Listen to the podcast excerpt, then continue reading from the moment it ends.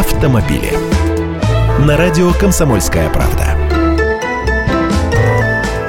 Здравствуйте. Поглядим, что там на бензоколонках происходит. Если смотреть на цифры статистики, то бензин дорожает, но не так сильно, как выросли акцизы на него. То есть 2 рубля к цене литра не добавились, это совершенно точно. На прошлой неделе с 18 по 22 апреля АИ-92 и АИ-95 в среднем подорожали на 3 и 4 копейки соответственно, до 34 рублей 53 копеек и 37 рублей 34 копеек.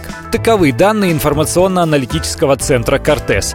Понятное дело, никто из нас таких изменений и не заметит, сейчас и монет такого достоинства в обороте не найти. Более того, средние оптовые цены на АИ-92 даже немного снизились, а за предшествующую прошлой неделю с 11 по 17 апреля по данным Росстата цены на бензин увеличились в среднем на 5 копеек за литр. Это всего 0,1%. Получается, с начала года цена на бензин выросла лишь на 0,7%, так что тут пока и говорить не о чем. Хотя по прикидкам экспертов Минфина в результате повышения ставок акцизов розничные цены на бензин должны вырасти на 6,5-7%, а пессимисты говорят, что скоро мы должны увидеть сумму 40 рублей на ценниках АЗС. Вообще же эксперты склоняются к тому, что в этом году топливо сильно не подорожает.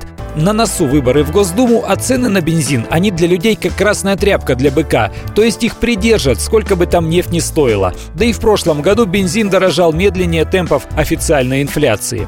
Я Андрей Гречаников, ты эксперт «Комсомольской правды». Отвечаю на ваши вопросы в программе «Главное вовремя» каждое утро в 8.15 по московскому времени. Автомобили.